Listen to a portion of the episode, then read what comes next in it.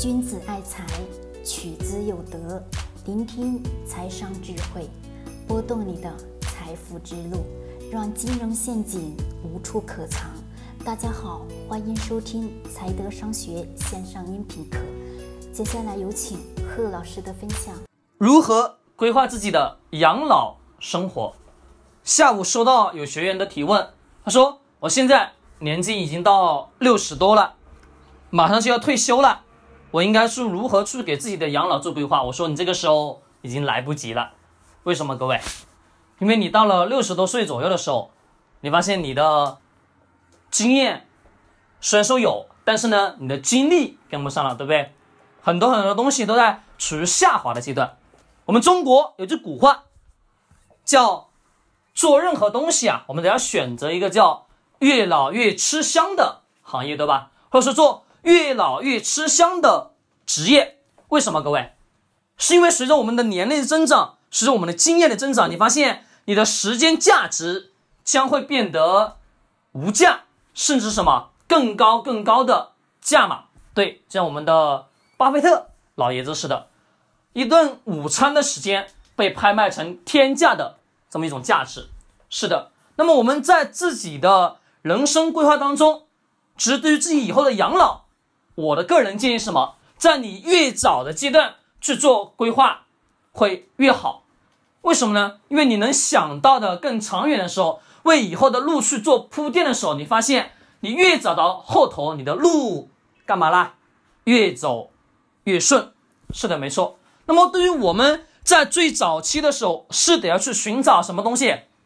越老越吃香的行业，越老越吃香的职业，比如。某某某某师，在你的职业生涯当中背后加一个师的时候，你发现那个职位、那个所处在的那个行业、那个领域当中，你的时间价值要比普普通通的普通人，他的时间价值更具有更高的一个位置。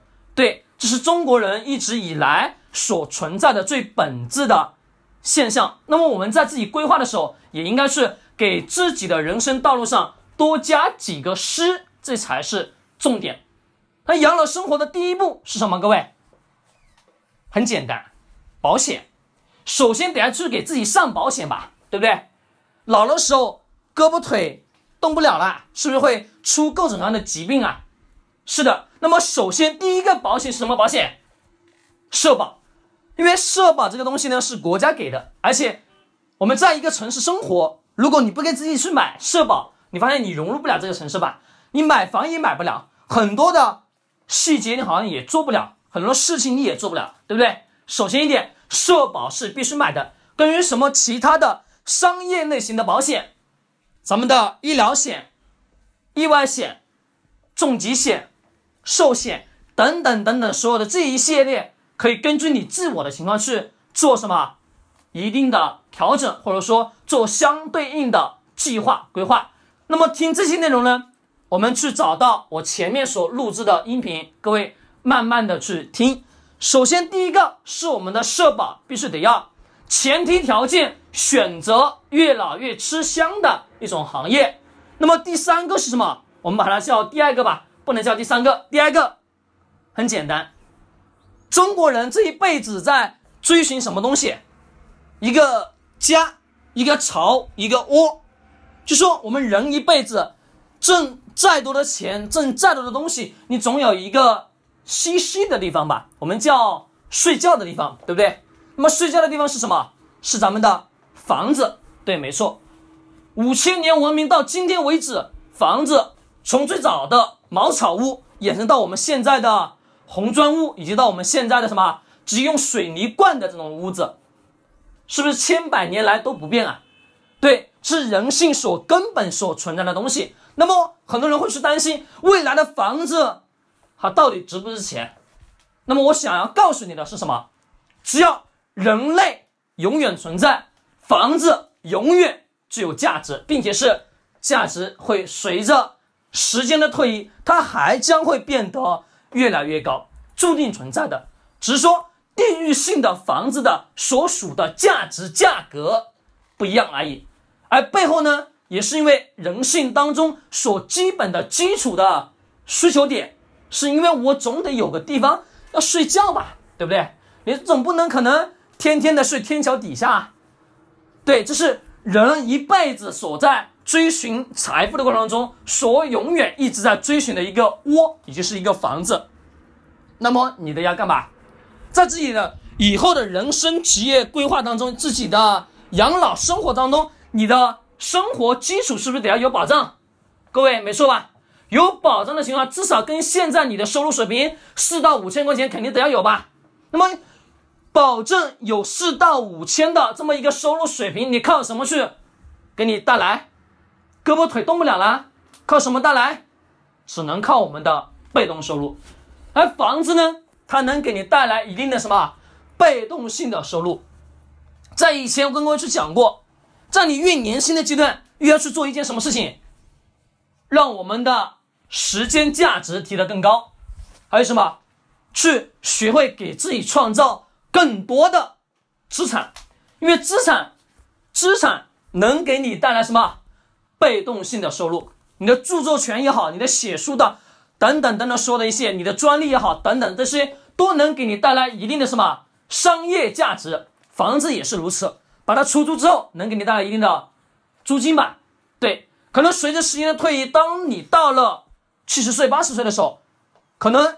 那个时间的节点的时候，收入的水平以及说消费的水平可能变得更高了。那么那个阶段，你可能你的月收入至少得要有一万的时候，才能保证你的日常基础生活的时候。那么随着时间的推移，你的房子的价格是不是也会变得越来越来越高？那么你的专利、你的所谓的著作权这些等等等等所有的资产类型的东西，是不是也能给你带来固定性的收入啊？对，没错。那么呢，第二个非常重要，就是给自己打造一条什么东西，被动性收入的一种渠道。而这个渠道非常简单，就两个字，记住，资产是能给你带来收入的资产。养老规划的第二条，第三条是什么？我们的大类资产配置，我们叫股票也好吧，或者说其他等等一系列吧，或者说债券也行。但是首先。趋之一点，我个人建议是适当的去给自己配置股票资产，因为股票资产肯定得要去给自己配置的。我们去想想，这个世界上哪些人最有钱？思考一下，哪些人最有钱？企业家，上市的企业家，对吧？没错，他们有钱，是不是我们得要靠他们去帮我们去挣更多的财富啊？对，没错。那么他所在的那家公司，那家公司的价值是不是也会随着？时间的推移，不断不断往前直去走，价值是不是也会被不断不断的放大？没错。那么我们在自己的养老生活之后，你得要去知道你的股票性的投资收入每个月能否固定的给你带来五千块钱以上。如果能带来，那说明呢这家大的配置的这些股票公司的收益还算是什么可以的，但是。